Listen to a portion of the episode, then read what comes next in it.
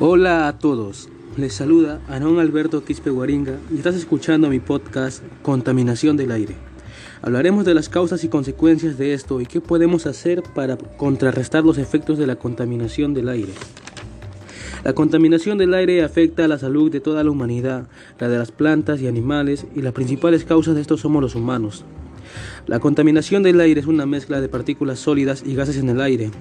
Esto se debe a dos causas, naturales y por la humanidad. La humanidad contamina el aire con los medios de transporte motorizados que funcionan con combustión.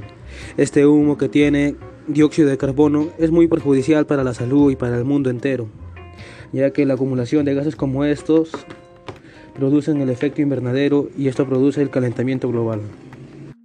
Los incendios forestales. También la emisión de gases por procesos digestivos en algunos animales como las vacas.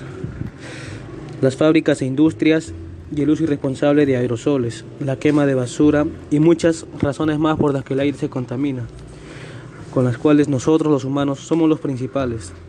Las consecuencias de esta contaminación producen fenómenos naturales como la lluvia ácida y el carbono negro, pero más que todo produce enfermedades cardiovasculares y respiratorias, como gripe, neumonía, asma, cáncer e incluso hasta la muerte.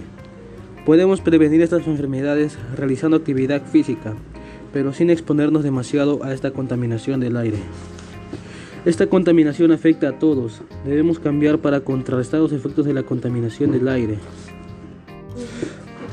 Podemos contrarrestar los efectos de la contaminación ambiental para la salud a partir de prácticas cotidianas de actividad física, salir a correr, practicar algún deporte.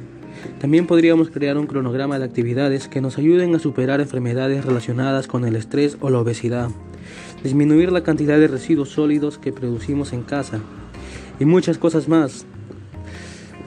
Con todo esto mencionado, estoy seguro que tú tomarás estas acciones y las compartirás en tu familia para un futuro mejor. Finalmente te invito a informarte más de ser necesario si tú quieres. También podrías decirle a tus padres que lleven sus vehículos al mecánico para que la emisión de sus gases de su vehículo no contaminen más el aire de lo que ya lo hacen. También puedes